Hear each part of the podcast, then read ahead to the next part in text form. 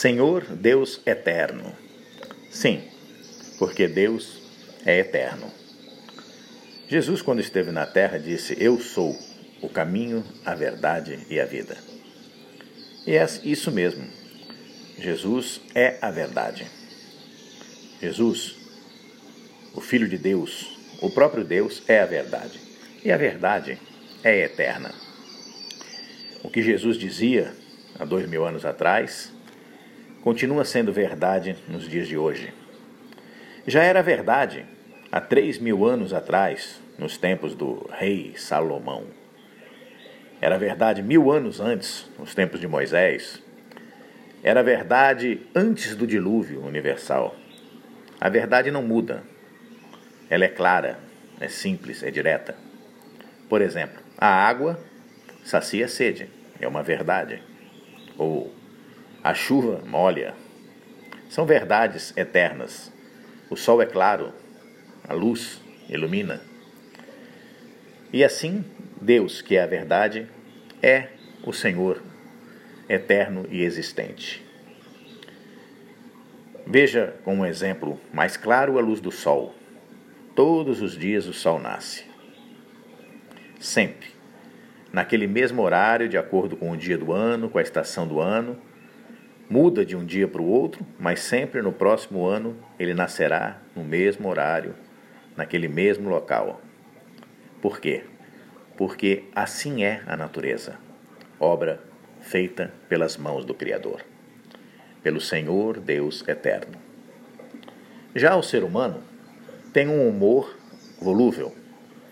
O humor do homem muda. Às vezes a pessoa acorda bem disposta, às vezes indisposta, ela sente vontade de fazer uma coisa, se sente animada, daqui a pouco aquela vontade passa. Tem sentimentos que vão, que vêm, de acordo com o sabor do humor de cada dia. Só Deus permanece para sempre, sempre o mesmo, sem nem sombra de mudança. Por isso, se você quer ser feliz na vida, não viva fazendo só aquelas coisas que você tem vontade de fazer.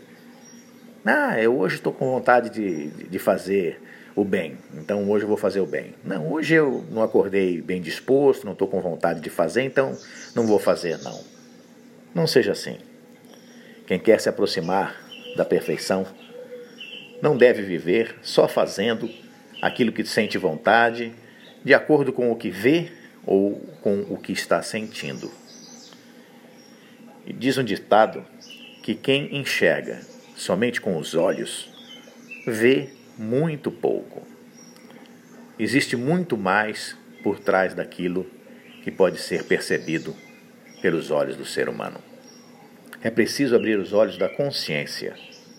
Por isso, se você quer ser feliz, estabeleça objetivos claros, firmes, positivos e persevere.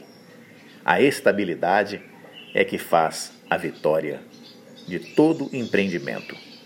E lembre-se, em toda a diligência existe o amor de Deus. Essa é uma grande realidade. Aprenda a andar por fé, não de acordo com o que vê ou o que sente. Estabeleça na sua consciência os seus critérios, o que você tem convicção que é verdade. E a partir daí, trace o seu plano de ação, estabeleça suas metas e batalhe para conseguir os seus objetivos. Eu tenho certeza que você vai vencer. Eu sou José Lúcio, estudando a palavra do Mestre.